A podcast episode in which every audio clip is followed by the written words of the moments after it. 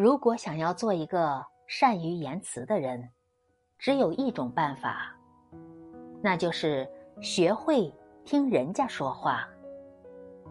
其实，生活中很多时候，我们总是急于表达自己的观点和看法，却忘记了比表达更重要的是倾听。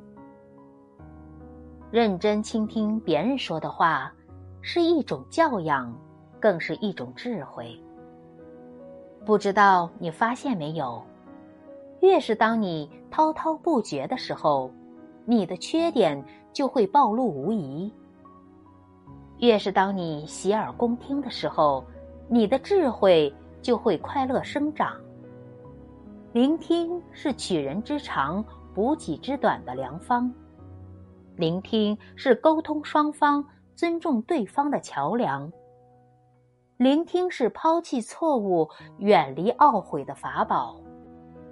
沉默虽能省去许多烦恼，但倾听是最大的智慧。